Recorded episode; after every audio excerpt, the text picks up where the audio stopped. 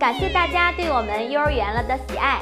为了更好的与大家沟通，我们开通了教育交流热线，欢迎大家积极和我们联系。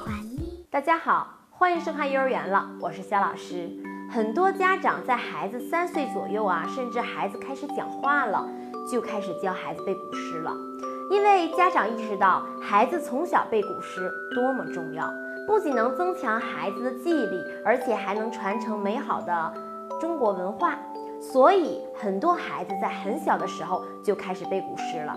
那怎样让孩子背古诗不枯燥又好记呢？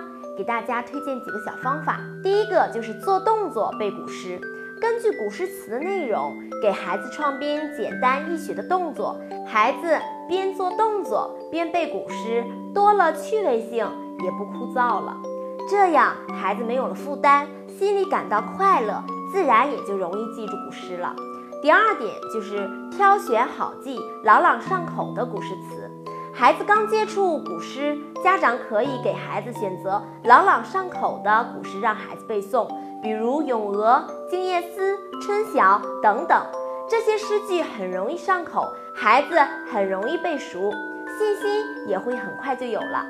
第三点就是解释古诗词的含义给孩子听，激发孩子的兴趣。我教过的孩子，他们对古诗啊都特别有好奇心。每次要准备教一首新的古诗的时候呢，孩子们总是很兴奋，因为他们特别期待故事，也就是古诗的含义。孩子们喜爱了，也就愿意背了。爸妈可以将一些古诗用现代化的形式告诉孩子，让孩子们觉得非常亲近。这样兴趣也会更浓厚了。第四点就是家长不要着急，多多鼓励孩子。很多小孩子啊，他们背诵东西非常快，但是忘的也快。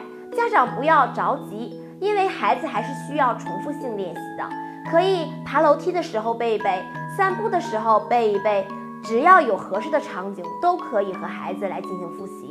不要一板一眼的，在愉悦的气氛中，孩子自然就学会了。以上就是家长们教孩子学习古诗的几个小技巧。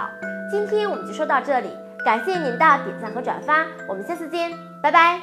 为了感谢大家对幼儿园了的喜爱，我们给大家送福利了，只要给我们回复手指谣合集一，我们会把十期手指谣压缩成一个文件包来送给大家，和孩子玩手指谣，再也不用东找西找了。